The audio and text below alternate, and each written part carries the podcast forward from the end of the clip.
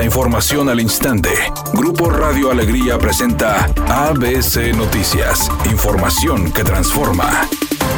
En Nuevo León se han contabilizado tres nuevos contagios confirmados del virus de la viruela de mono, informó este lunes la Secretaría de Salud, indicando que las personas infectadas se encuentran estables y reciben tratamiento de manera ambulatoria, es decir, desde su casa. Por otra parte, señaló que durante el tiempo que se tiene conocimiento del virus de la viruela símica en el país, en Nuevo León se han contabilizado en total siete contagios, de los cuales todos se han reportado estables.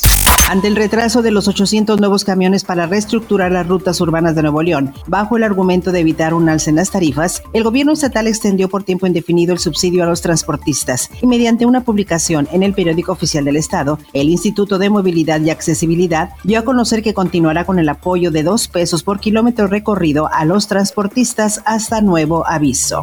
El presidente López Obrador advirtió que no habrá impunidad para nadie. Dijo que serán castigados todos los involucrados en el ocultamiento de información, tortura de presuntos testigos y alteración de pruebas sobre la desaparición de 43 estudiantes normalistas de Ayotzinapa ocurrido en septiembre de 2014. De una u otra forma se pusieron de acuerdo para ocultar los hechos que ya es lo que se conoce como la fabricación de la llamada verdad histórica. López Obrador reconoció que al menos 20 militares tienen orden de aprehensión por participar en los hechos de la desaparición de normalistas. Editorial ABC con Eduardo Garza. Este mes de septiembre es el primer informe de los alcaldes. Llevan un año y no tienen mucho que informar. No hay obra pública, una que otra patrulla comprada, una plaza pintada por aquí, otra por allá, pero nada que destacar. No sé dónde viva usted, pero aquí en la zona metropolitana no he visto algo que se tenga que mencionar a un año de trabajo de los presidentes municipales, al menos esa es mi opinión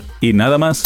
ABC Deportes informa, jornada 2 de la NFL, algunos resultados. Los bengalíes perdieron con los gigantes 25-22, los cuervos le ganaron a los cardenales 24-17, los Raiders le ganaron a los delfines 15-13, los vaqueros 32-18 a los cargadores, los titanes 13-3 a los bucaneros. Así que la jornada 2 dentro de la pretemporada de la NFL sigue en marcha y la verdad se está poniendo sabrosa de cara al arranque durante dos semanas más de la NFL.